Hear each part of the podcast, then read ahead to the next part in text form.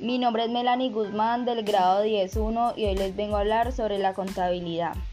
Sí, es verdad, estoy loca, puede ser, pero no me digas que no conoces personas que se han pasado horas y horas buscando información para realizar tareas de contabilidad en sus negocios o casas. Fíjate si hay personas que puedes hablar, si te consideras una persona hábil o que trabajas con ello en la contabilidad.